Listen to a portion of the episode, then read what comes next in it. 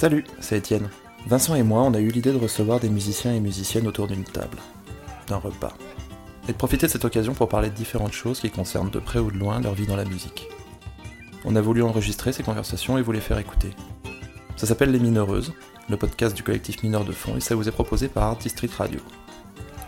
Aujourd'hui, on reçoit Paul Jarret. Bonne écoute.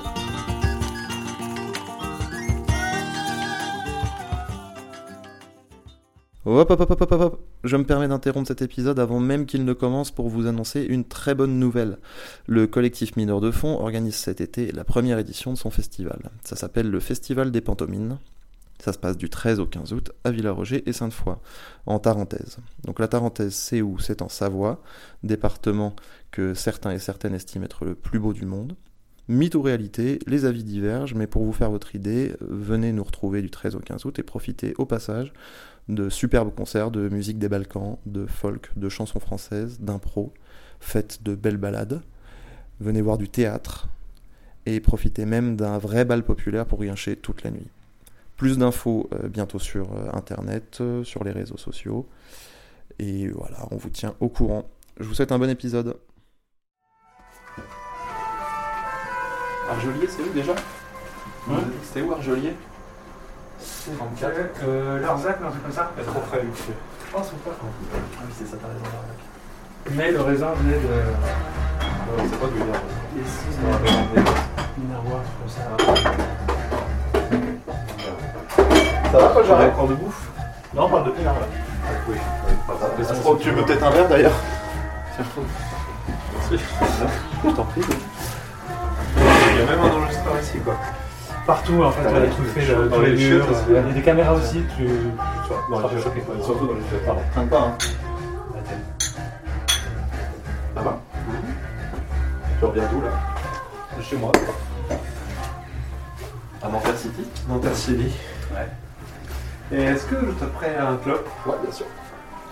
Très très longtemps que j'ai pas fumé. Long, bah, c'est à tel point que tu dis un clope. Ouais. Oui, c'est vrai qu'il fait y a une sorte de déconnexion. 1970, Oui, c'est ça. C'est pas de souci, hein. Je veux dire un truc et je sais plus ce que c'est, c'est pas grave. Ah, attends. Euh, Pour toi, Étienne. Ce qu'il a dit? C'est pour toi, Étienne. Je sais pas de quoi il parlait. Un collecteur? Ah, c'est son X. Petit cadeau Cool. Merci. C'est après Trop bien, Ah, merci beaucoup. Tu m'as remis, euh, par contre, mix by Erwan Boulet et t'as pas mis Étienne Renard du coup à côté T'es quand même dans la C'est vrai ouais. Ah, ça me fait trop plaisir, merci. Tac tac. Bah, trop bien, Merci que c'est-à-dire que t'as ton nom sur le même disque du Black. quoi. Pile au même endroit, non Ouais. Je le- je le- j'en- J'enlève de son blister, ça c'est un truc qu'un musicien m'a appris, euh, Didier Desbois, je sais pas si vous voyez qui c'est Didier Desbois, Non. qui m'a appris ça. Que quand un copain t'offre un disque, faut systématiquement l'enlever du blister directement, parce que s'il vient chez toi et qu'il le voit dans une discothèque et qu'il est encore sous le blister, c'est peut vrai pas que le c'est- prendre. Effectivement. C'est vrai que c'est pas bête. J'enlève parce que je vais écouter, tu peux bien. Oui. Oui. C'est cool la jaquette, disait que t'as fait le visuel. Je suis très content du visuel. C'est euh, euh, en fait les illustrations, c'est une copine qui est basée euh, en Angleterre. Ok. qui s'appelle Laure Van Midden, qui est artiste visuel et qui a, qui a écouté les morceaux et qui a fait les dessins en même temps. Ouais, C'est un peu son concept. euh, Je travaille avec beaucoup de mecs qui font de l'impro en Angleterre. Euh, Pro, euh. Et euh, donc elle a fait des dessins comme ça. Et le mec qui a fait le graphisme général, c'est Steve Byram. C'est un putain de graphiste américain qui a fait plein de pochettes pour Winter and Winter, Ah, pour, super. pour Ah, Tim Burn, euh, tous ces... J'ai- oui, ça, ça fait penser. Ouais, ouais, bah, c'est typique de, Carrément, de ces, de ces trucs. Plein de, du, de- d'albums de Paul Motion aussi. Ouais. euh, D'accord. c'est un- Ouais, tu t'es gavé là. Ouais, ouais, ouais, Trop bien. bien, bien fait. C'est vraiment un mec dont je suis ultra fan. Ok. Et je, je m'étais dit que je le. Tu l'as contacté quand même? En fait, c'est Laure, la, la, la- la dessinatrice là, qui demandait à ses potes un peu des contacts de graphistes cool. Et il y a le trompettiste avec qui elle bosse régulièrement qui a dit bah, il y a Steve Byram. Et moi j'ai fait ah, Steve Byram. Et elle s'est dit bah ouais, essaye. Fait, Bon, ok. Tu tu as chopé son contact. euh, Je suis sur son site. Ah ouais, bon. Ah non, c'est. euh, Oui, si, si, je suis sur son site. Mais en fait, genre pour. Bon, c'est il est- c'est pas lui qui a fait les dessins, mais pour le design, il a demandé 1000 dollars. Ok. Donc, qui est pas non plus. euh, Enfin, vu qui c'est, euh, franchement. Et Neoclan Ouais, C'est le label. C'est le label. euh, Label allemand. D'accord, ok, je connaissais pas.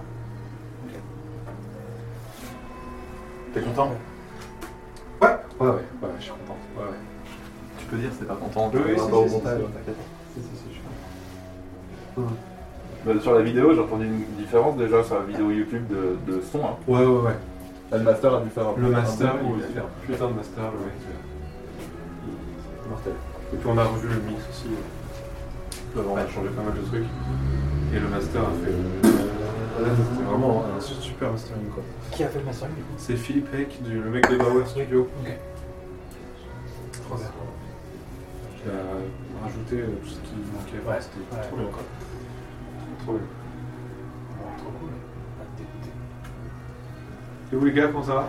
Bah, ça va, écoute. Bien. Ouais. Ouais, ouais. Une semaine calme pour moi. Vous êtes là tous les deux euh, cette Ouais. semaine? Ouais. Enfin, moi je pars vendredi dans le Derry, la résidence de, de musique, avec un groupe de, de Sega, Maloya. Ok, très bien. Donc voilà. C'est cool. Ouais, grave.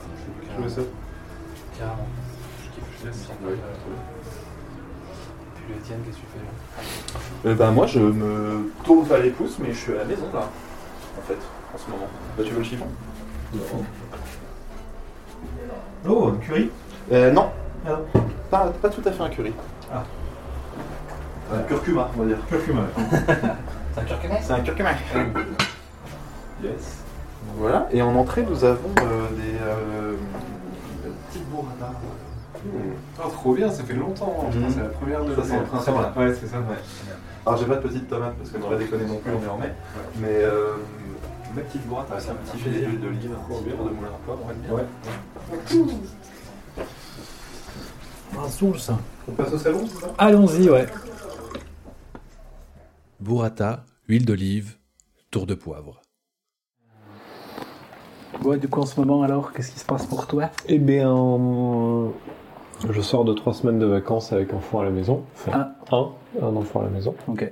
Trois semaines de vacances? Ouais, parce que pour euh, les... En fait, ils ont... il y avait un truc genre, ils ont avancé les vacances d'une Ah oui. semaine, mais avec la...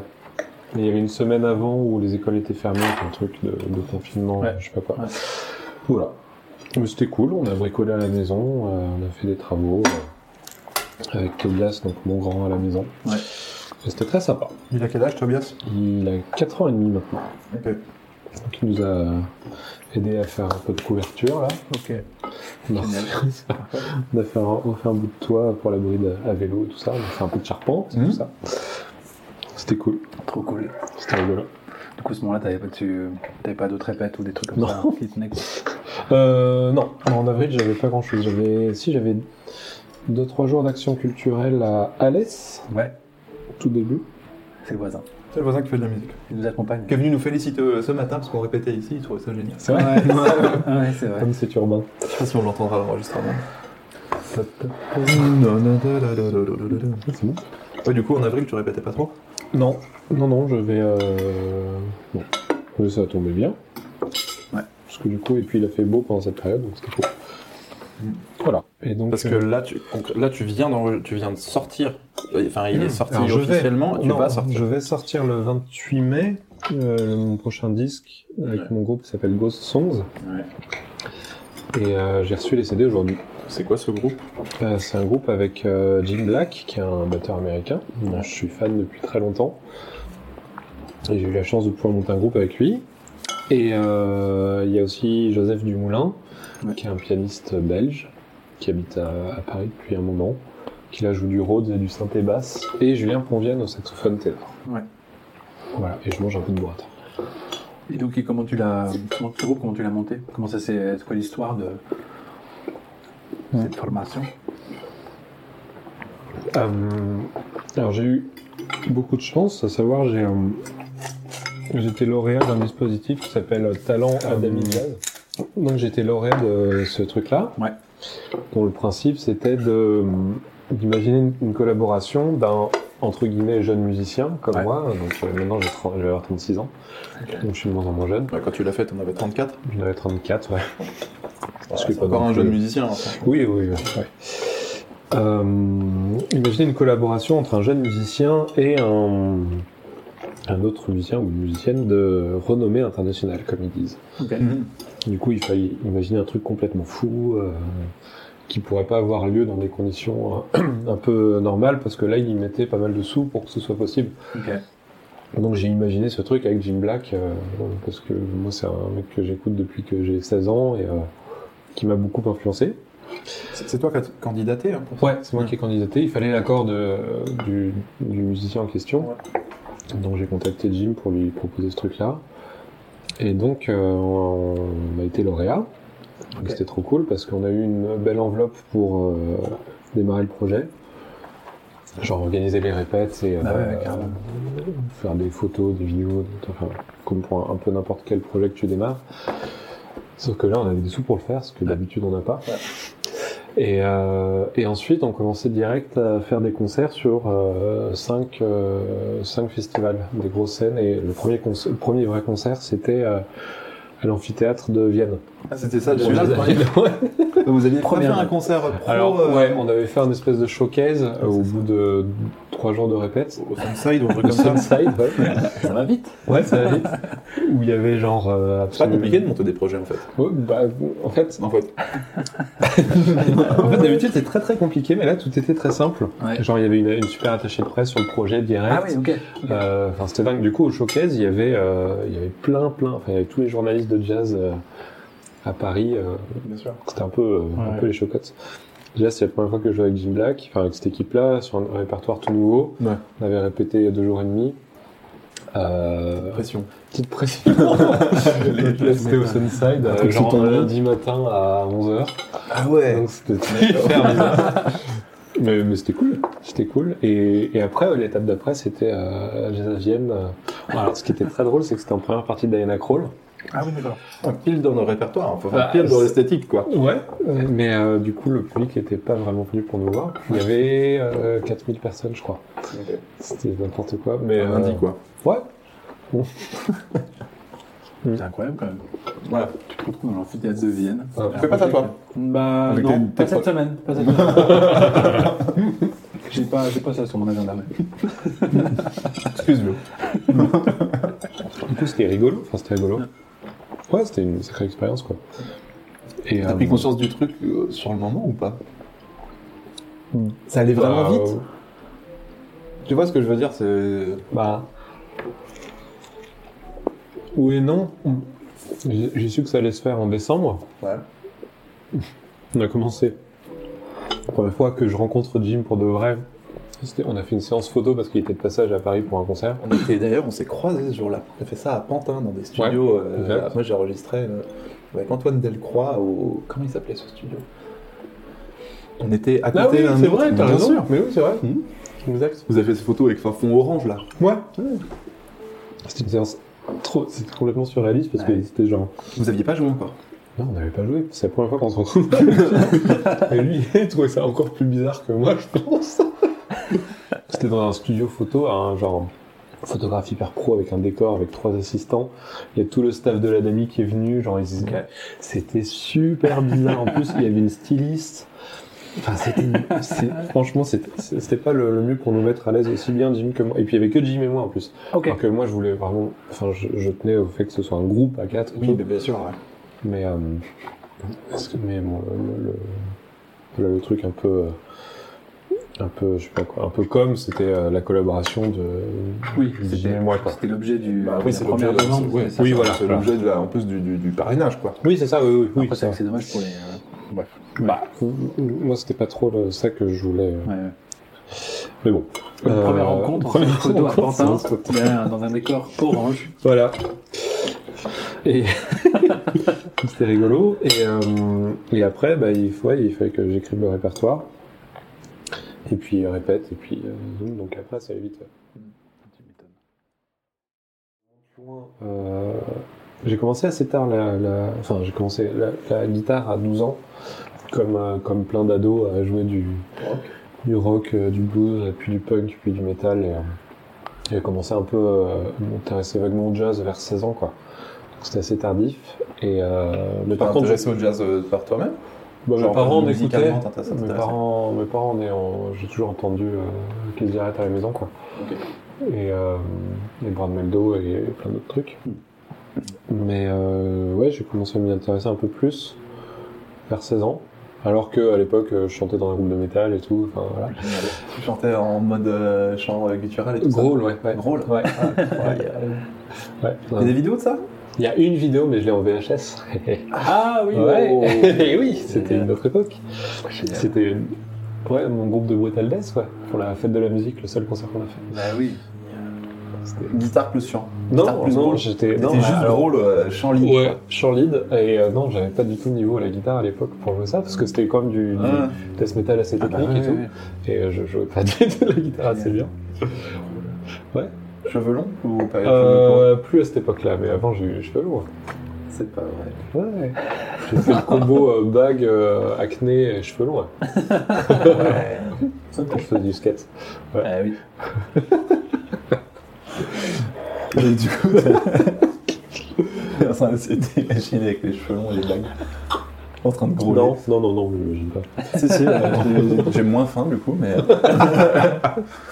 mais euh, non, mais du coup, ouais, tu t'intéresses. euh, Et euh, j'ai commencé à, à- à- à m'intéresser un peu au jazz. Et à l'époque, je me souviens, j'ai découvert à peu près à la même période Kenny Burrell, parce que mes parents m'avaient euh, offert le disque Midnight Blue, Ouais. parce que j'écoutais beaucoup de blues, du coup ils se disaient, euh, ils avaient été conseillés par un vendeur de la FNAC, Ah oui. À l'époque où les vendeurs de la FNAC donnaient des conseils. des conseils, euh, où ils vendaient des disques d'ailleurs. Ah, ils, le font encore. Ils le font. Euh, comme quoi c'était un, guitariste de jazz mais très influencé par le blues et, et c'est un super disque. Et euh, par hasard j'ai découvert à peu près à la même époque Marc Ducret Ah oui. Allez, par un copain en Bretagne euh, qui, qui, avait, enfin, qui m'avait fi- filé la cassette je crois de Lombardi Verdi, euh, Ok, l'album en- ok. en, trio avec Chevillon et Champard. Et euh, je trouvais ça trop bien, enfin je comprenais rien du tout, hein. je comprenais vraiment rien. Mais, euh, mais voilà, j'avais j'avais ces Ouais, deux trucs-là. Un truc qui est déjà bien ouvert sur les. Ultra deux trucs ouvert. Très différents, quoi. Ouais, c'est ça. Ouais. Et, plutôt euh, influencé blues les deux, en fait. Ouais. Ouais, oui, oui, dans un sens, ouais. Enfin, c'est de la guitare, hein. oui. Non. Je peux, citer, je peux te citer des gens qui sont pas spécialement influencés par le blues. hein. Ouais, mais euh, tu prends le- la, le- Oui, la non, masse, bien sûr. masse planétaire de guitaristes Mm. et Il y a une bonne partie. le nombre de phrases blues là-dedans. Il y a un super chanteur français qui a écrit une chanson là-dessus, Jo- Johnny Hallyday. je sais euh. pas. Ouais, oui, oui. Il a écrit une chanson là-dessus. Quoi. Quelle chanson bah, Toute la musique que j'aime. Ah oui, bien sûr. Elle vient de là, elle vient du blues. Bien sûr. Donc voilà, on a cité Johnny Hallyday. Bah ouais, c'est. Ça, c'est fait. On peut, on arrêter, cocher, ça, ça tu le coches, tu regardes. Et euh, ok, donc du coup tu découvres à la fois Kenny Burrell Ouais. Et Marc Ducret. Et euh, mais je prenais pas de cours, enfin j'étais complètement autodidacte. Hein, donc, euh, Mais par contre j'étais un vrai passionné. Je passais tous mes week-ends à aller faire des répètes euh, avec, mes, avec mes groupes de métal justement. Et euh, écouté plein de musique et j'ai commencé à aller voir des concerts. Je commençais à aller voir des concerts un peu rue des Lombards aussi, enfin au en tout cas. Et, euh, et après au lycée, euh, je me suis dit mais qu'est-ce que je vais faire après le après le bac, donc je me suis dit, je suis plutôt littéraire, j'aurais jamais le niveau pour être musicien professionnel parce que j'avais pas fait le conservatoire et tout. Donc, Donc tu te dis, ouais, ok, c'est marrant. Ok. ouais. Euh, donc va. le- le- la solution que j'ai trouvée, c'était c'est de m'inscrire en fac de musicologie. Ouais. Pour devenir, je me disais, journaliste de jazz ou, euh, Mm. ou, ou travailler pour un label ou un truc comme ça, en tout cas écrire sur la musique. Quoi. Et donc j'ai fait euh, fac de musicologie à Saint-Denis, à Paris 8. À Paris 8. ok. Ouais. Et c'est là que j'ai pris mes premiers cours de théorie, de solfège et tout. Ouais. Et euh, j'ai fait une licence en 4 ans là-bas, plutôt que 3, parce qu'ils ont eu une année, ce qui est hyper bien là-bas, et je crois unique en France.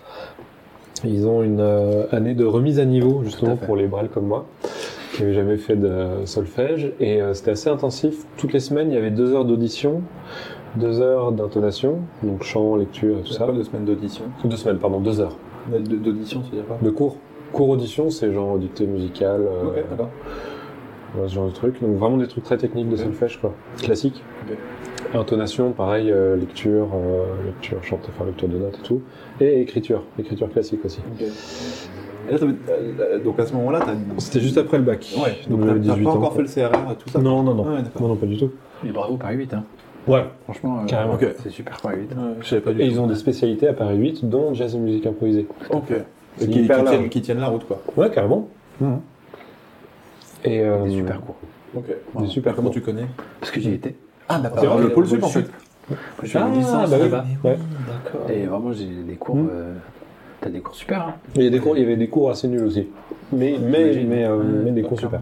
Vraiment. Pas très positif. Et acoustique. Euh... Hein? Non, si, si, non, mais tu m'as dit pas de langue de bois alors. hein. bah non, J'ai tu fais bien. Tu fais bien. Mais ouais, grave. Non, il y avait des cours vraiment pas bien. Et des cours vraiment super. Il y avait Ouais. des profs.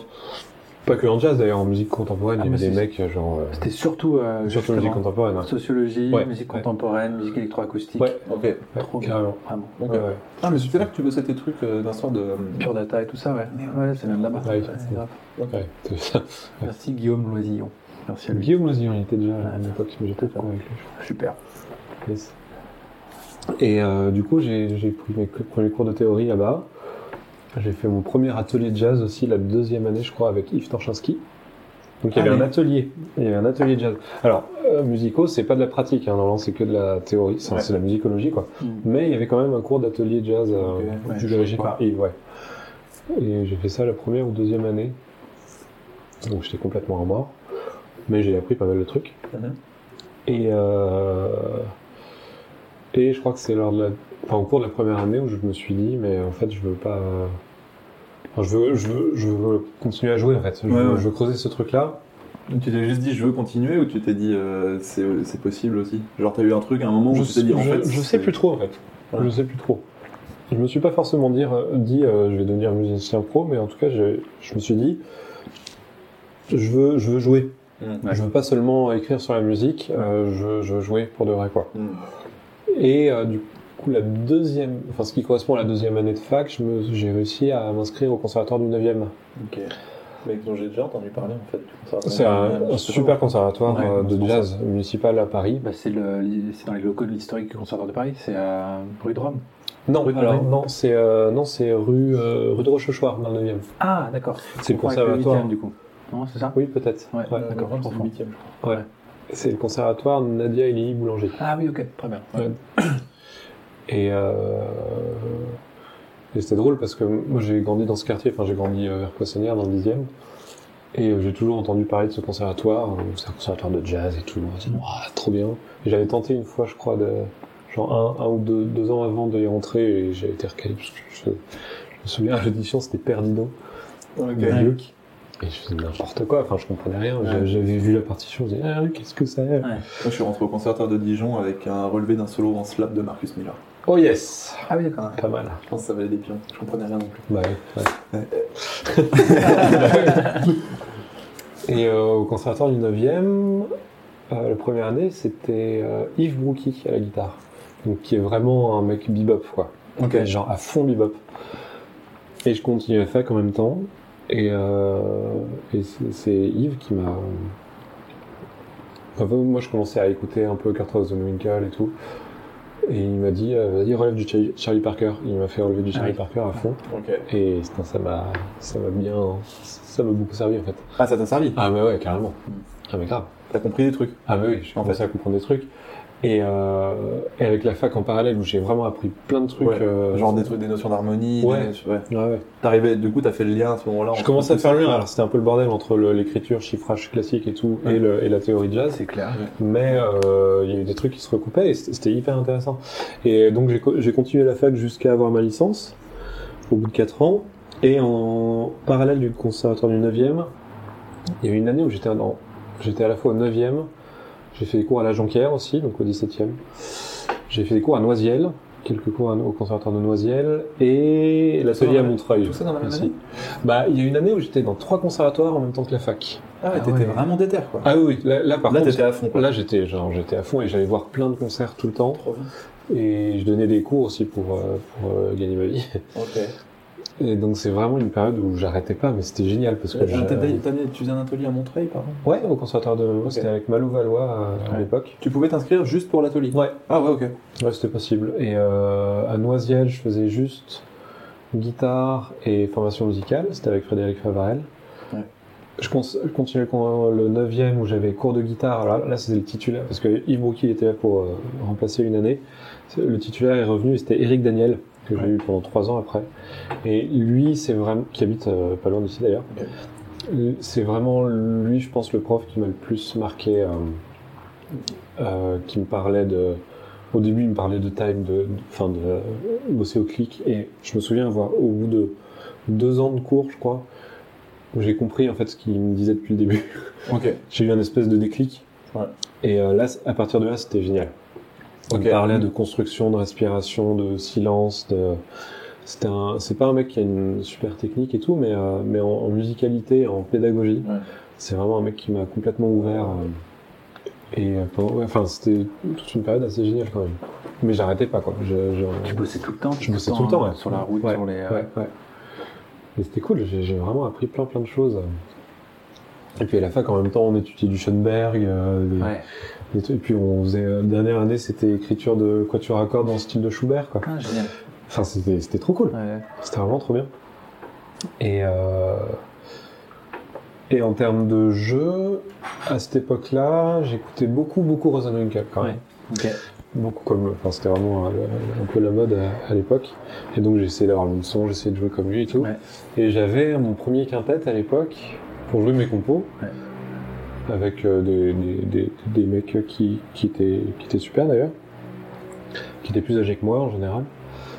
Et, euh, et on a commencé à faire quelques concerts et, euh, c'était cool. Enfin, dans un lieu à Paris où on gagnait euh, 20 balles pour le groupe Ouais, mais enfin, c'est. pour la ouais. soirée, mais bon voilà. Ouais.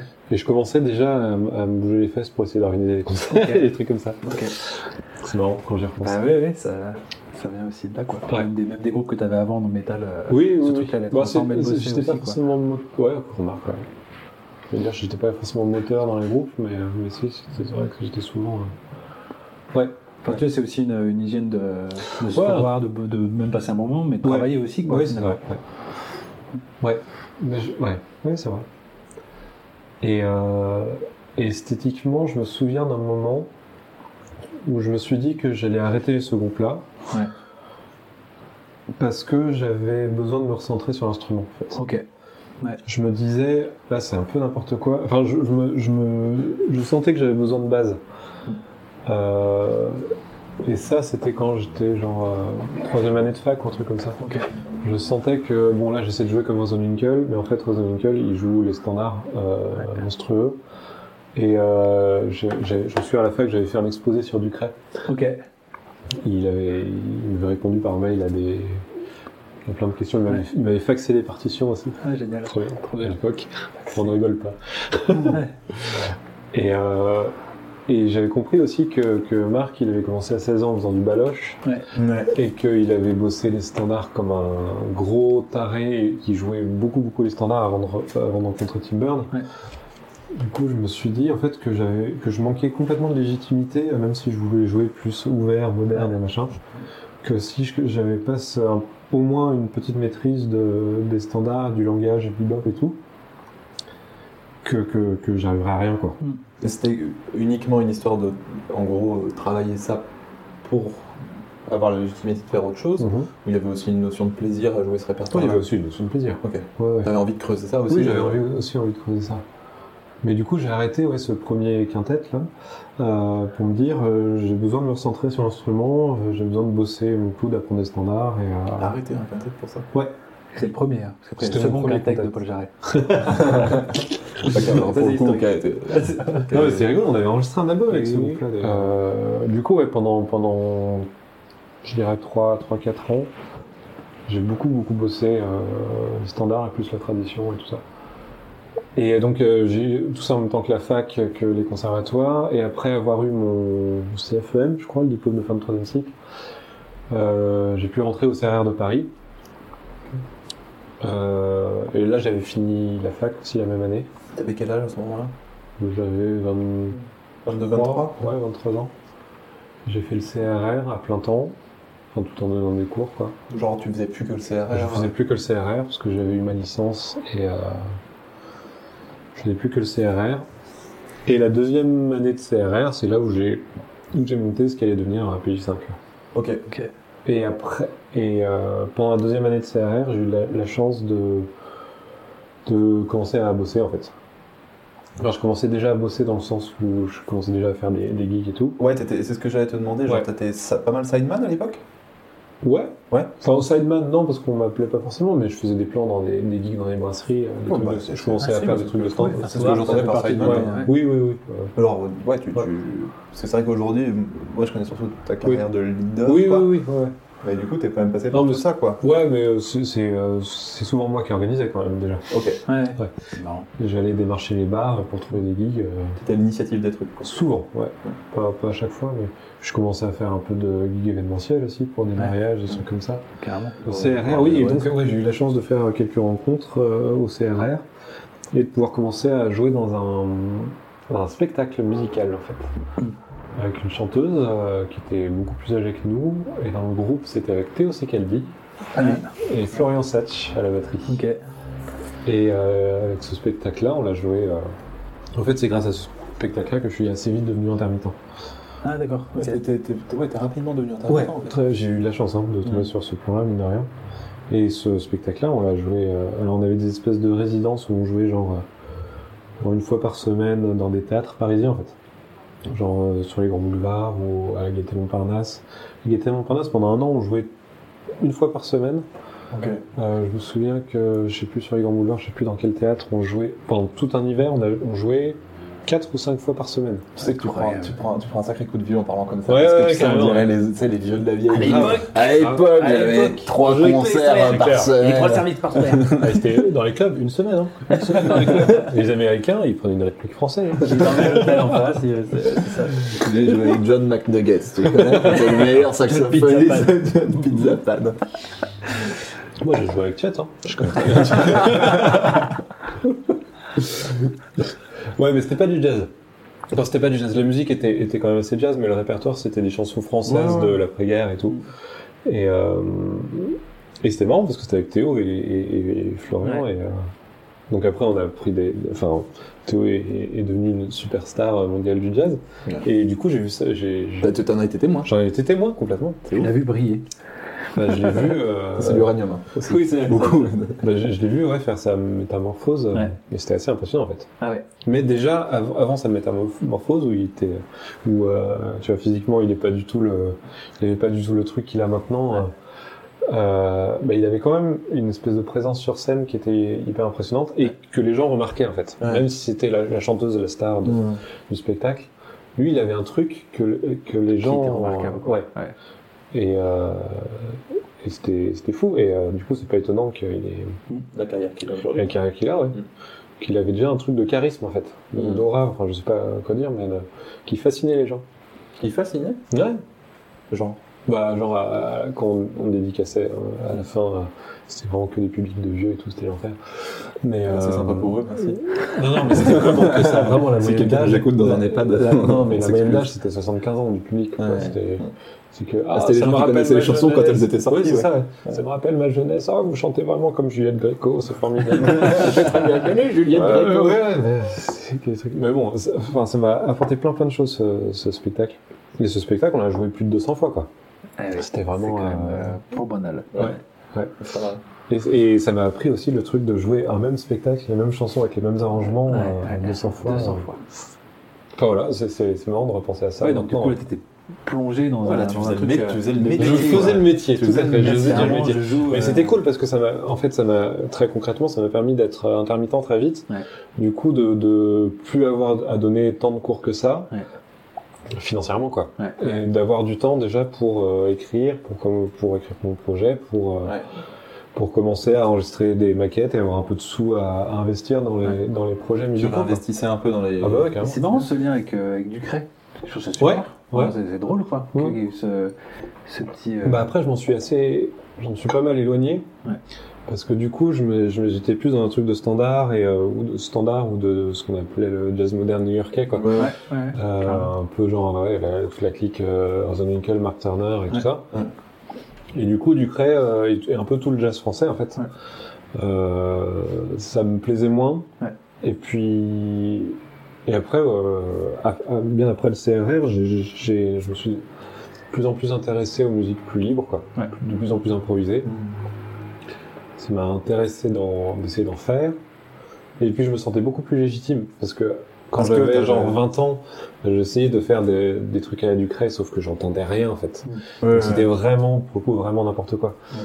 Alors que là, je, je- déjà quand quand je réécoutais Ducret, j'entends, je comprenais beaucoup plus les phrases, la logique. Enfin, genre, l'oreille est beaucoup plus précise, quoi. Ouais. ouais, bien sûr. Et euh, du coup, le jeu, comme le jeu est lié à l'oreille, donc euh, voilà, ça m'a de plus en plus intéressé et je suis allé de plus en plus vers, le- je suis retourné vers les musiques plus libres.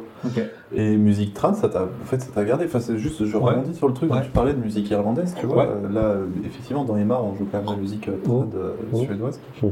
C'est un truc que t'as toujours gardé. Euh, parce que dans, dans l'écriture que dans, dans- dans ton écriture, on retrouve, je- même je trouve des mécanismes en fait, pas effectivement Ouais. très liés à la, à la pop euh, et tout ça, mais Ouais. euh, Ouais. moi je trouve qu'ils sont pas sans rappeler. Enfin, tu vois, quand on a joué des, des espèces de, de vieilles chansons suédoises Oui. ensemble, tu vois, Ouais, ouais. trucs qui sonnent à la fois très baroque Ouais, oui. et en même temps euh, assez pop, des fois, enfin folk, Alors, tu ouais. vois. En fait, le côté baroque, c'est vraiment dans les vieux morceaux, dans les vieux morceaux Ouais, trad instrumentaux, quoi. Et dans la musique suédoise, il y a aussi toute une, enfin, dans, comme dans, dans plein de musiques trad européennes, il y a toute une tradition de chansons. Ouais. Euh, D'où vient la musique folk, en fait. Mm. Euh, parce que le, le, le, le truc justement d'immigration, de, c'est ça que je trouve vachement intéressant, le truc d'immigration de l'Europe vers les États-Unis, ça qui a un peu fondé les États-Unis tels qu'on les connaît aujourd'hui, et du coup de, de migration de toutes ces musiques traditionnelles européennes qui sont mélangées aussi avec le truc de gospel blues et du coup, ça a créé un gros bordel qui est Ouais. génial. Mais tout le, le truc de, de music old time aux États-Unis, musique des Appalaches, euh, et euh, qui est vraiment directement lié à la musique, aux musiques traditionnelles euh, européennes. Ouais, carrément. Il y a des morceaux en, en trad irlandais qu'on retrouve euh, Ouais, les- joués d'une bah, certaine manière par les, les mecs qui jouent du bluegrass. Tout- ouais, euh, et puis toutes les, tout le répertoire de ce qu'on appelle des ballades. Ouais, euh, ouais, carrément, Appalaches, ouais. c'est beaucoup de chansons anglaises. Oui, c'est ça, ouais. Et elle est la, Chansons écossaises, et- euh, ouais, et t'as plein de chansons dont la thématique c'est bon, euh, soit je travaille au chant, quoi. Ouais, Et sinon c'est j'ai pris le bateau, quoi. ouais, oui. Il y a carrément. plein de chansons dont la thématique c'est ça, ou euh, ma meuf ou mon mec a pris le bateau. Oui, euh. Mm. quand est-ce que je vais la revoir? Qu'on retrouve dans la musique suédoise aussi, c'est Ouais. là-dessus que je me suis concentré pour le projet Emma. Ouais. Et, euh, et oui, donc ça, ça m'a toujours accompagné.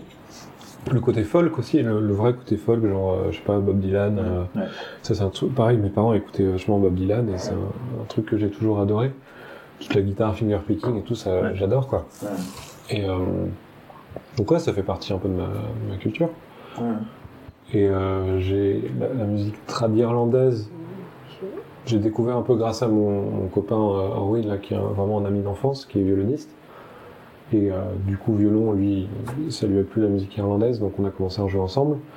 Mais après, moi, ça ça m'a vachement plu et j'ai fait un peu la connexion avec d'autres trucs que j'écoutais. euh. Et c'est passionnant tout ça, en fait. Justement, avec toute la musique américaine. Et puis, euh, de par mes origines suédoises, euh, j'ai commencé à fouiller la musique traditionnelle suédoise.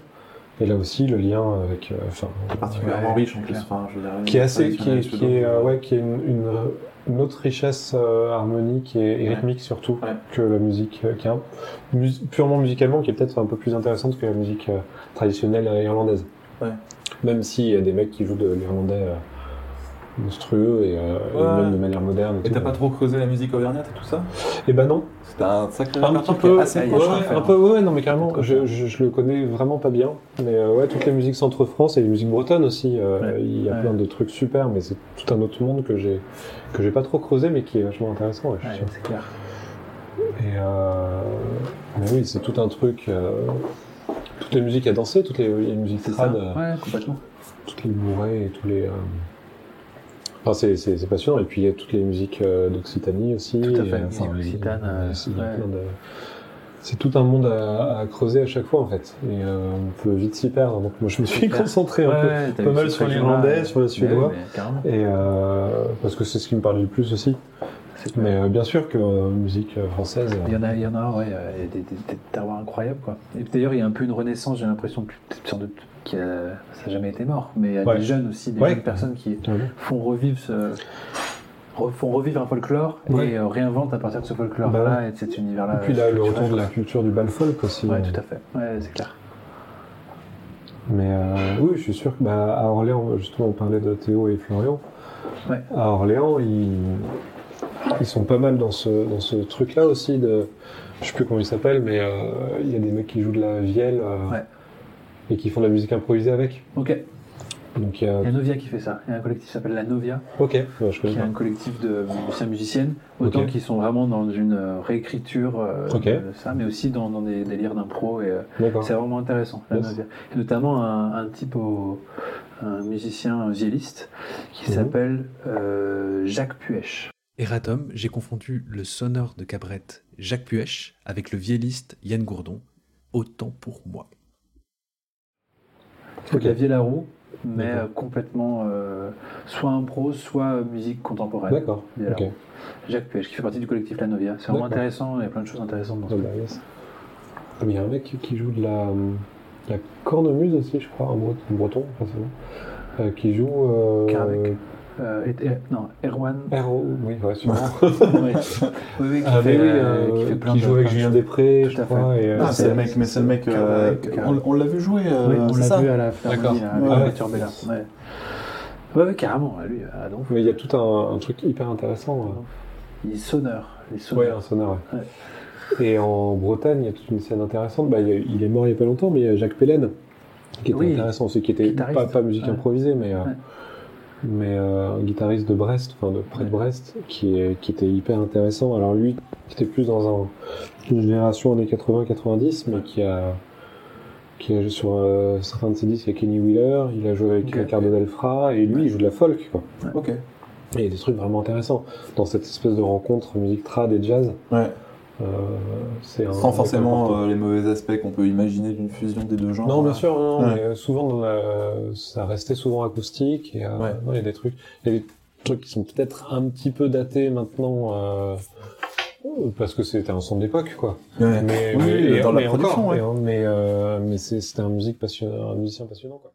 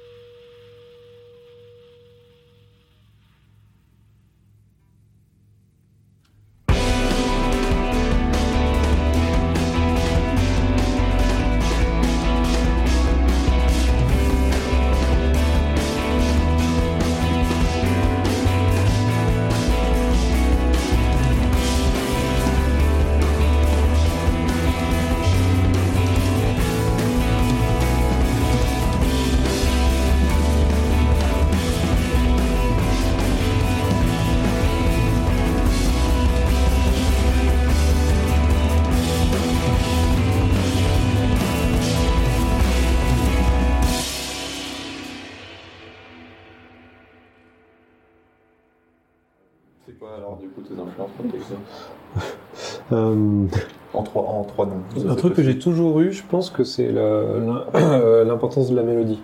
Ouais. Et justement, je vous parlais de mon premier quintet, euh, c'était vraiment un truc très mélodique de thèmes qui, ont, qui sont très forts et qui ont une grosse importance. Et qu'il y a toujours, euh, même dans le disque avec Jim Black, là, il y a toujours ça. Sauf qu'il y a une espèce de contexte beaucoup plus mouvant et beaucoup plus free, alors qu'à l'époque, il y avait des accords.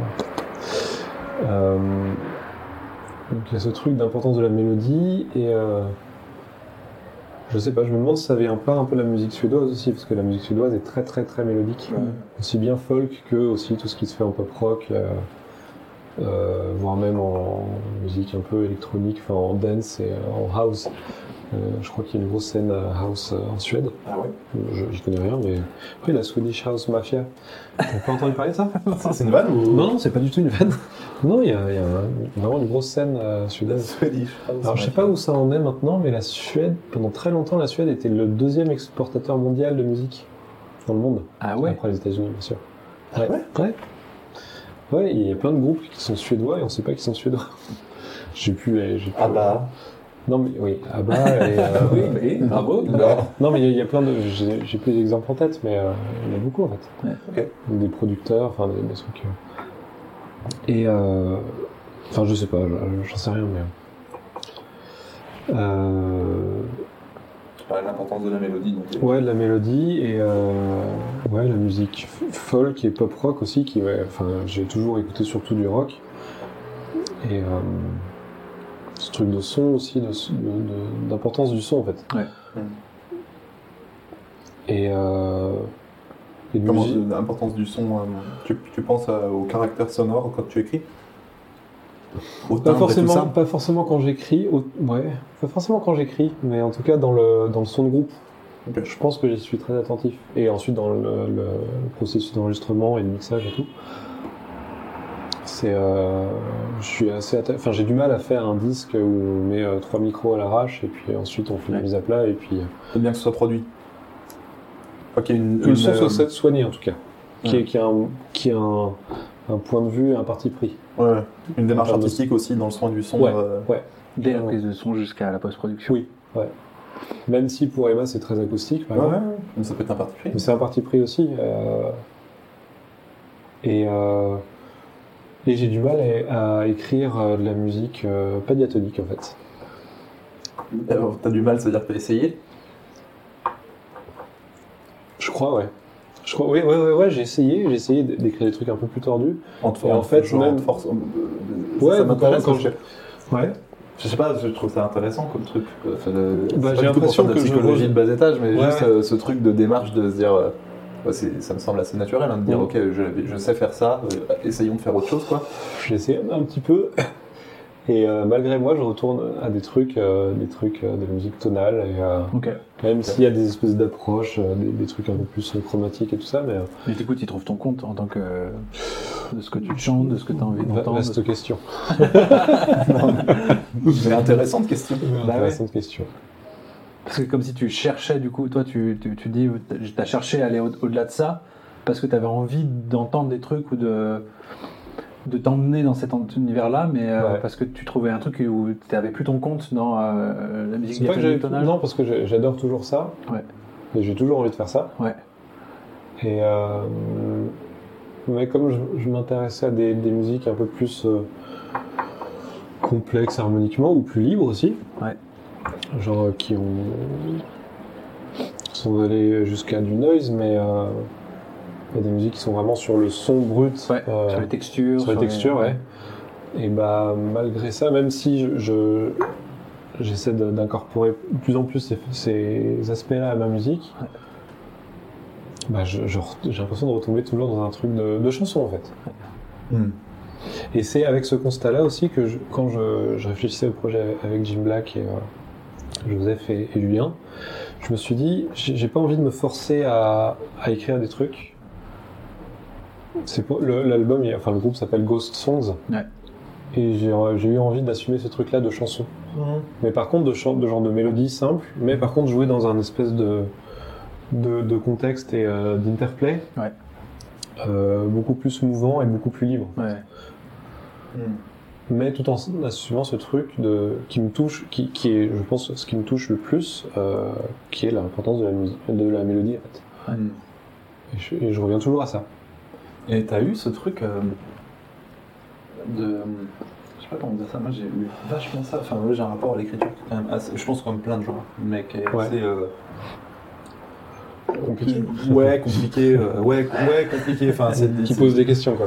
Ouais, j'ai eu vachement de, de, de complexes par rapport à ça pendant longtemps. Ça a été vraiment un truc euh, difficile pour moi de m'y mettre. euh, c'est- et puis surtout de légitimité en fait. La question de légitimité et surtout Ouais. de, de me dire genre en fait ce que je vais écrire on l'a entendu mille fois, ça n'a aucun sens. J'ai vachement euh, dédramatisé le truc et, Mhm. et enlevé le fantasme quand j'ai causé avec des potes dont j'admirais le, le talent de compositeur. Ouais. Tu vois, je pense à Timothée par exemple, Timothée Coste, Ouais. tu vois, Ouais. des gens comme ça, Ouais. qui vraiment, enfin, quand il écrit, il y va, tu vois, Ouais, ouais, il fait pas semblant quoi. Ouais, ouais. Et, euh, et qui me disait Quand il genre, écrit pas, il écrit pas. et- et- et- Mon gars, il fait pas semblant. Il fait pas semblant.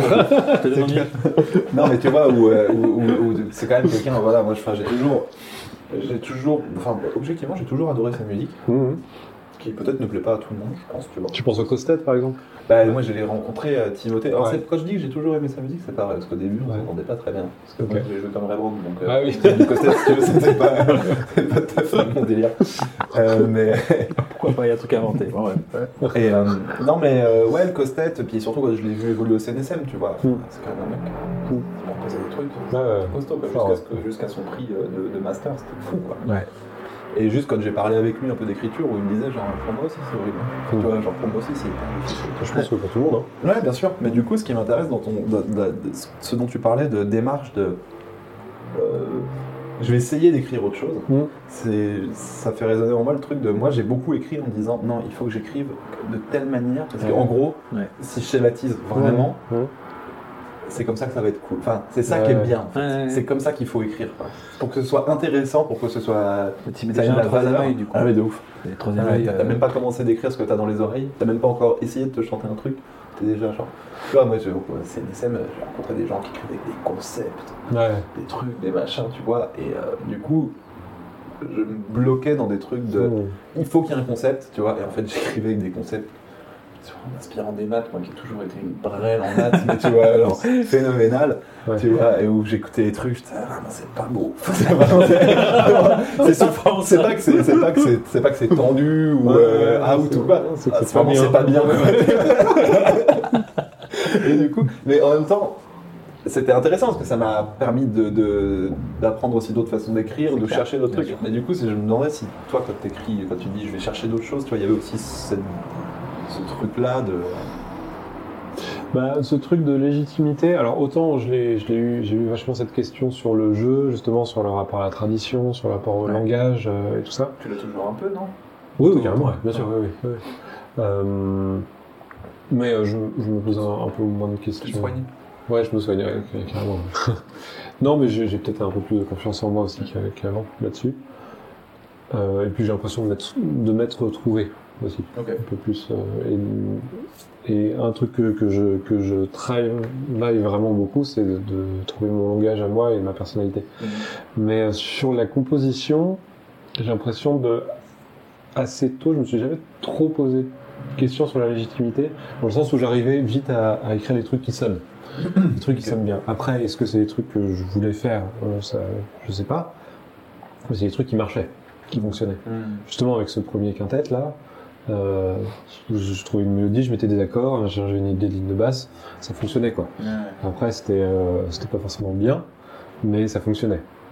C'est des trucs, c'était des mélodies que les gens écoutaient, qui étaient un peu accrocheuses, qui, euh, voilà, on faisait des solos après, enfin c'était du jazz, mais il y avait ce truc de mélodie qui fonctionnait, assez, qui était assez, euh, assez évident, quoi, même si c'est un peu prétentieux de dire ça, mais. euh, Et euh, par contre, après, c'est euh, qu'est-ce que j'en fais, euh, où je veux aller avec ça, donc quelle esthétique, quelle esthétique j'ai envie de développer en fait. Ouais.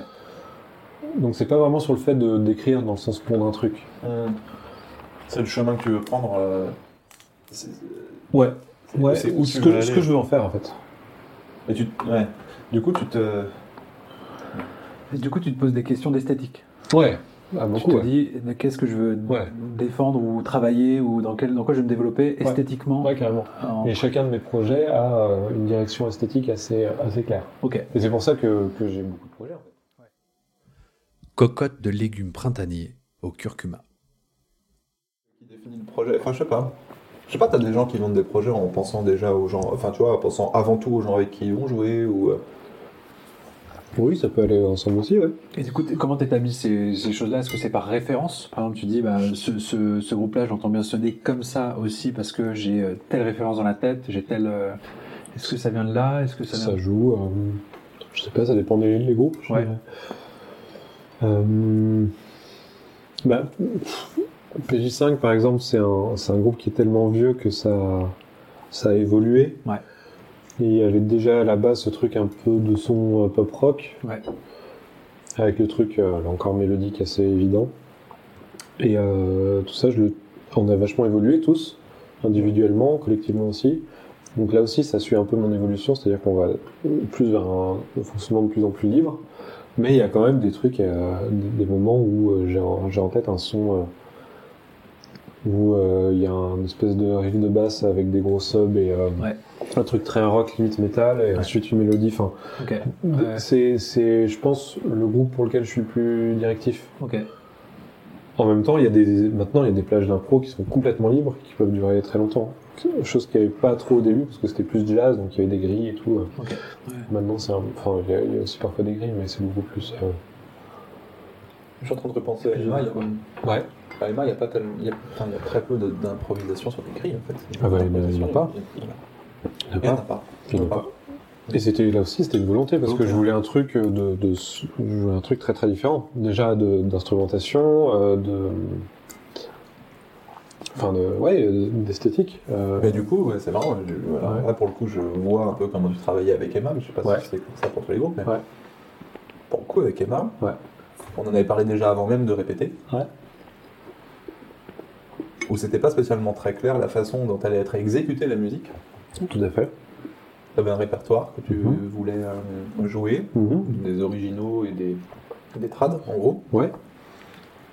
Mais c'était, euh, c'était, il y avait énormément de liberté laissée, euh, mais ça faisait et partie des du- libertés d'arrangement, quoi, Ouais, ouais. en fait. Et c'était une volonté. Ouais. Alors que je peux être beaucoup plus, euh, beaucoup plus directif. ouais. Ok.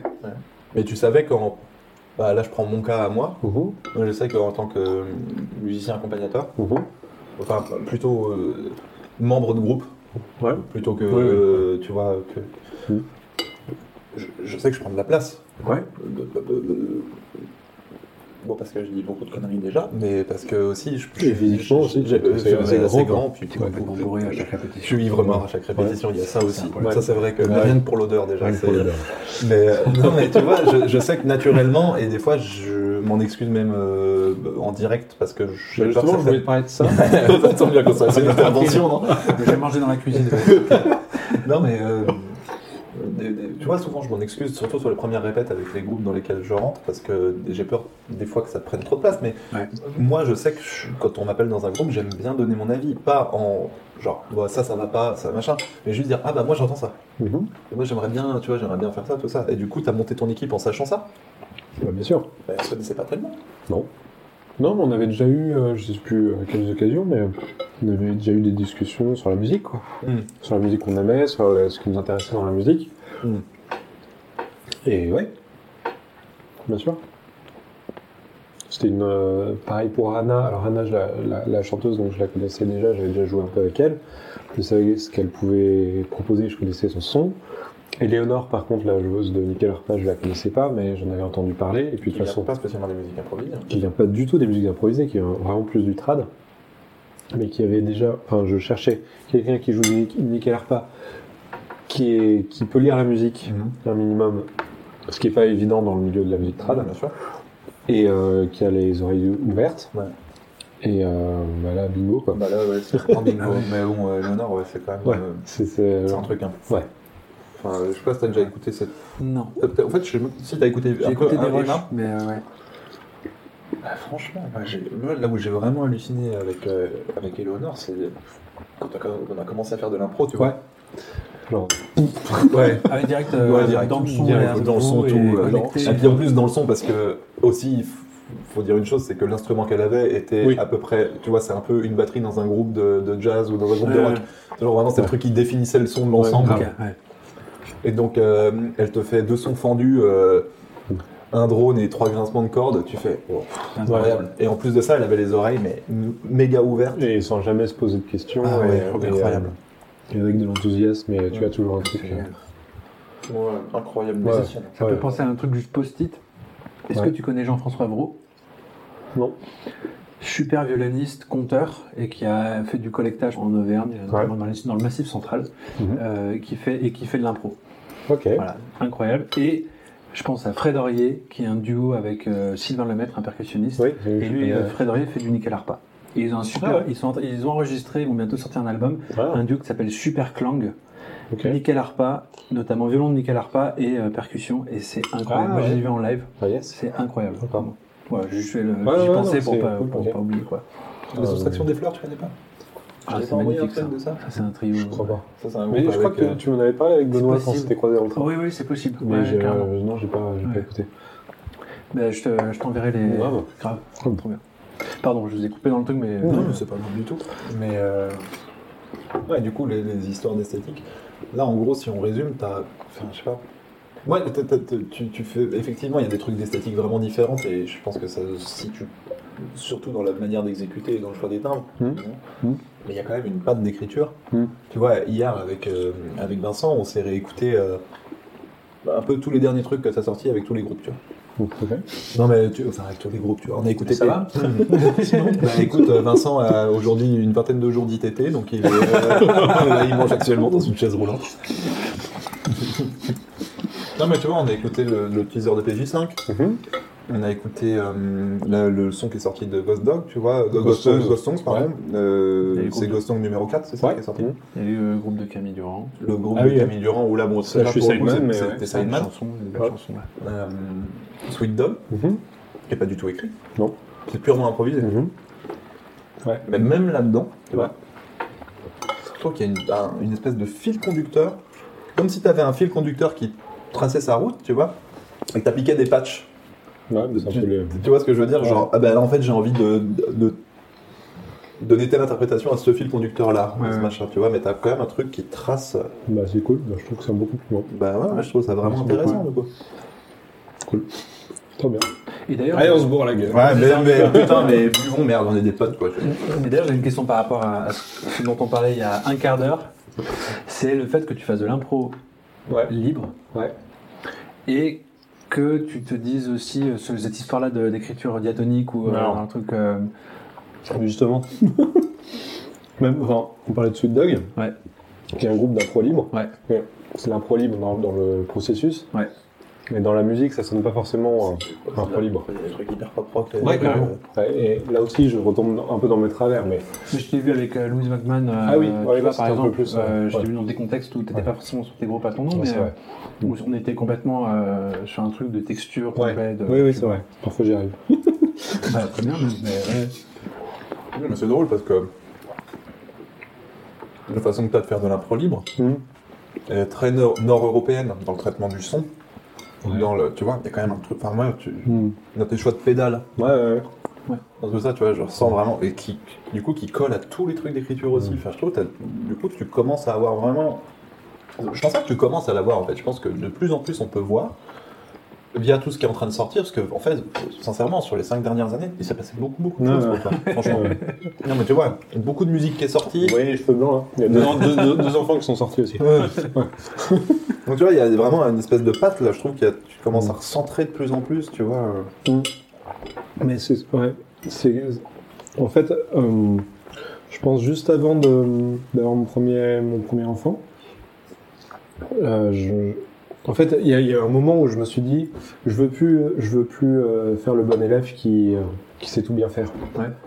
Mhm. Avant, c'était un peu ça quand même. Je voulais savoir euh, un peu bien tout jouer. Et je me suis rendu compte que déjà c'est peut-être pas possible, ou en tout cas que moi j'y arrivais pas du tout. Je serais jamais un guitariste de funk euh, qui groove. euh, je, je ferais jamais de la bossa, alors que pourtant j'ai joué pas mal de musique brésilienne, mais je pense que ça ne vous va pas du tout.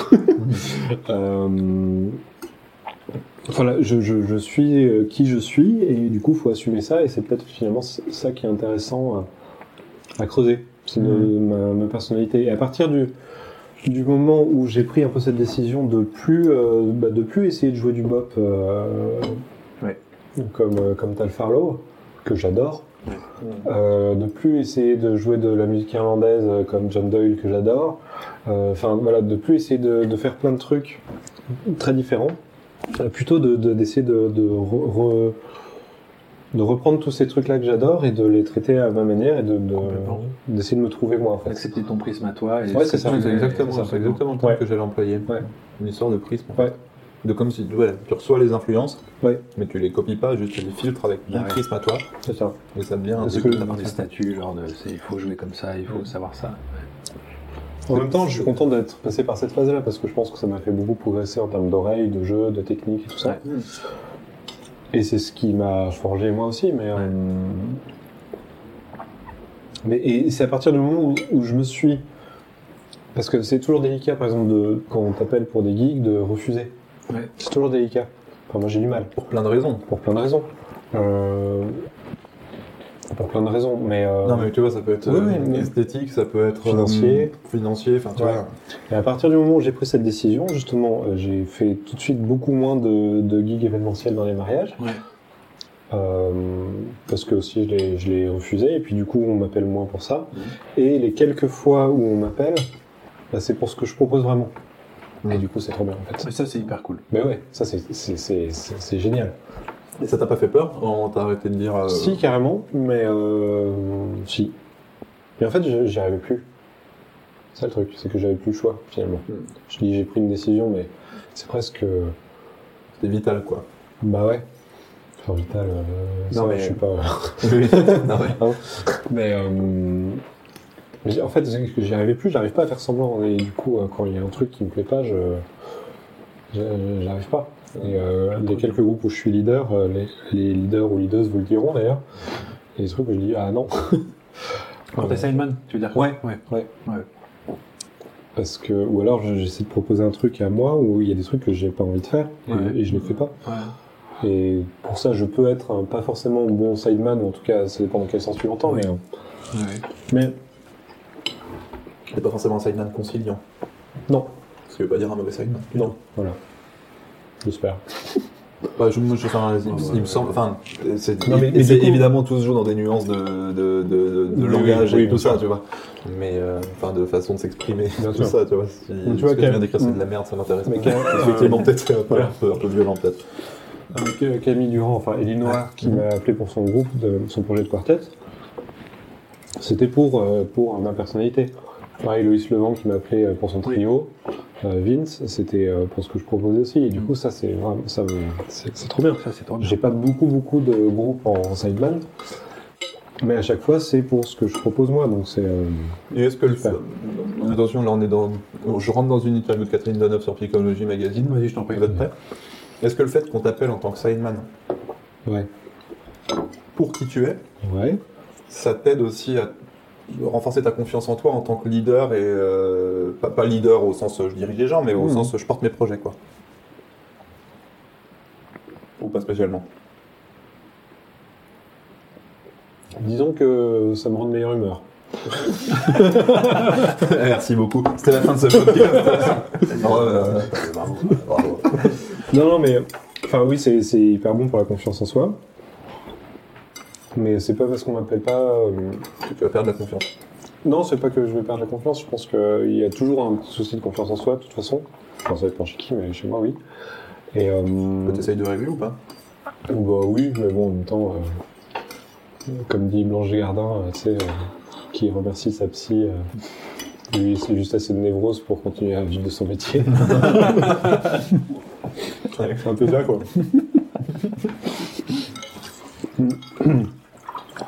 Mais euh, oui, ça fait du bien, mais en même temps, j'ai vraiment une idée claire de ce que je veux faire avec mes groupes. Et du coup, Ouais. que j'ai une activité sideman ou pas, je le ferai, Ouais. je pense. Pour l'instant. Ouais. Mais euh, par contre, c'est vraiment fatigant de, de mener plein de projets euh, c'est vraiment fatigant. Et le, le- le fait d'a- d'avoir du travail en tant que sideman, c'est re- alors déjà c'est intéressant artistiquement, musicalement, parce que du coup tu dois jouer la musique de quelqu'un d'autre. Et moi finalement j'ai pas tant, j'ai pas tant l'habitude de ça. Et euh, qu'est-ce que j'allais dire? Dit. Enfin, c'est- Verre de rouge, c'est trop. on, a, on a changé trois fois de cubique quand même. Ouais. Va falloir- La cubite 10 litres. hein. Toi, tu dis que c'était quand même euh, une grosse une charge aussi de. de- Oui, voilà. Oui, non, c'est quand même, euh, comme disait un ancien prof, c'est quand même agréable de. Tu joues dans un groupe et tout ce que tu as à savoir, c'est euh, rendez-vous tout à l'heure à la gare pour aller au gig. Et, euh, voilà. Effectivement, c'est autre chose. Ouais. Parce que là, le- euh, diriger les groupes, c'est la responsabilité artistique, mais aussi c'est toute la responsabilité euh, d'organisation, administrative et euh, financière et tout ça, et, qui me demande beaucoup d'énergie aussi, parce que j'essaie de bien faire les choses et de faire en sorte que quand j'appelle des gens, ce soit pour travailler dans des bonnes conditions. Tu les fais très bien. C'est gentil. Mais du coup, ça me demande beaucoup de temps et d'énergie. C'est du temps et de l'énergie que je passe en moins sur l'instrument, sur la musique et tout. Mais, mais bon, ça, c'est- je pense que quelque part, je dois aimer ça aussi. Mais euh, Ça représente. euh, tu sais éva- évaluer le temps un peu d'Anine euh, par rapport au- à l'instru ou à la compo la compo, c'est vraiment par période, je pense. Ouais. Quand j'ai des deadlines, euh, je, je me, je me bloque des. Des périodes pour ça. Des périodes pour ça. plages pour ça, ouais. Et c'est là où je suis plus exécrable, je crois, à la maison, parce que je stresse et Ouais, parce que j'y arrive pas, et puis à la fin, j'y arrive tant bien que mal, ou pas comme enfin, voilà. Ça me fait stresser, un truc de dingue. Et euh, ou sinon, parfois, je prends juste la guitare et je joue, ou je, je teste Ouais. des pédales ou des trucs de son, et puis il y a une compo qui vient, et là, c'est cool. Mais en général, c'est pas pour des- ça- c'est pas ces compos-là qui vont à des projets en particulier. Mais euh, par rapport à ce que tu demandais en termes de temps, non, j'arriverai pas à chiffrer. Ouais. Mais je pense que je travaille beaucoup. Ouais. Je pense que je travaille beaucoup. euh, Enfin, après, j'ai j'ai la vie perso à gérer avec deux enfants et tout, Clairement. mais, euh, Bah oui. Mais du coup, quand je quand je bosse, je bosse. Quoi. Ouais. Mais je saurais pas chiffrer. Après, ça dépend des périodes. Là, je sais que la dernière année, ce que ce que je faisais quand je prenais ma guitare, c'était de bosser des trucs de bac. Ouais. Que je jouerai jamais en public, je pense. Enfin, j'espère. On a fait deux trois beaux enregistrements quand même. Ah oui, vrai. voilà, Enfin, des trucs de travail. Et qui te nourrissent. Et qui, Qui te nourrissent, et qui te font passer un bon moment et qui Ouais, te nourrissent. ouais. Mm. Et qui te font poser d'autres questions, entendre Ouais. d'autres choses. Et, ouais. Où est-ce que tu t'imagines dans 10 ans Ah, tu vois, c'est pas une question si con que ça. Elle est moins con qu'elle en a l'air. Euh, bon, Tu peux prendre le temps de finir ton plat. euh, je pense que je me suis jamais posé la question. Ok. Hmm. Je pense que il y a dix ans, si je me voyais dans la situation telle que je suis actuellement, genre avec deux enfants, en réussissant à vivre correctement de ma musique, avec mes projets, dans une maison avec un jardin et tout, euh, c'est trop bien en fait, c'est exactement ce que je voulais. En fait, je voulais pas plus que ça, donc quand je prends un peu de recul, euh, Ouais. c'est trop cool quoi. Mais là, dans dix ans, hmm, il y a d'autres facteurs qui entrent en compte, qui sont complètement extra-musicaux, et qui font que c'est quand même pas très rassurant. Du coup, je sais pas du tout. Tu penses à quoi Ouais. Des facteurs euh, sociaux, euh, Je pense écologiques au... euh, Ouais, voilà. Ok. Je pense au réchauffement climatique, à tout ce que ça va engendrer. Bon, il y a le Covid qu'on vit en ce moment, mais c'est impossible de savoir dans quelle mesure ça va se prolonger d'une manière ou d'une d'une manière ou d'une autre. Ouais. Parce qu'il y a déjà quand même un gros bouleversement dans nos vies à tous. Mais euh, c'est surtout le- ce truc de bouleversement climatique qui me qui me qui m'inquiète quand même pas mal quoi. Et là aussi sur le fait d'avoir deux enfants, c'est comme qu'est-ce que j'ai foutu? Euh, Enfin non je regrette pas, mais, mais je m'inquiète pour eux par contre. Mais euh, donc je serais bien incapable de si ça pouvait être euh, finalement. En fait c'est drôle parce qu'on n'est jamais content de notre situation. Je pense. Toi non plus? Bah non, parce que tu veux toujours tous- plus de plus de geeks pour tes groupes, et même si finalement objectivement tu joues pas tu joues pas mal, bah t'as quand même euh, tu dis ouais mais non il y a machin qui joue plus que moi et euh, enfin tu as une espèce de truc Mhm. de mental à, à gérer et qu'il faut arriver à régler quand même. T'as un ennemi juré par exemple, un Némésis euh, c'est Non, pas du tout. Non, mais on se compare toujours à des gens qui sont plus avancés que soi, en fait. Et, euh, et, euh, j'imagine qu'il y a d'autres musiciens qui se comparent à moi et qui, qui ont cette espèce de petite. euh, comment dire. euh, de. de, de mince, c'est quoi le terme De cette petite aigreur, on va dire. Mhm. Parce que finalement, j'arrive à faire jouer mes projets et, et ça va pas si mal. C'est juste que moi, si je me compare à d'autres gens qui jouent plus, et ben je me dis ah ouais non mais en fait moi il faut que je joue plus parce que mais mais euh, Et puis après, quand tu te compares à des gens qui jouent plus, après tu compares ta musique à la leur et tu te dis, ah, mais c'est pas trop forcément envie. Ouais, ça non, pas forcément. Non, mais par contre, quand je compare ma vie à la leur, par contre, Ouais. je me dis, euh, c'est cool. Donc voilà, c'est un truc euh, complètement en psychologie magazine et euh, d'arriver à prendre du recul et euh, donc finalement, je suis très très content de, de là où j'en suis et, euh, et puis ça progresse en plus, ça arrête pas de progresser lentement mais, mais c'est sûrement donc cool. Après, euh, où je m'imagine dans 10 ans, là c'est ouais, c'est plus des, des facteurs extra musicaux et de société et d'écologie qui, Ouais. qui entrent en compte finalement, je pense. Et je sais pas où, comment ce sera possible de vivre de la musique en France dans 10 ans, euh, sachant que c'est assez exceptionnel ce qu'on a ici. Mm. Voilà, donc je, donc euh, je réponds euh, Joker, Ok. avec, euh, avec pas mal d'appréhension. Bah, merci de finir ce podcast sur une touche euh, positive. Très bien. L'émission sera suivie par le- l'émission de développement personnel. euh, Oui, pas de souci. Et puis du yoga du rire. Oui. aussi. Yoga une rire. heure, vous trouverez ça. Oui, mon Prozac. Merci, bonne soirée. Merci. Bonne soirée.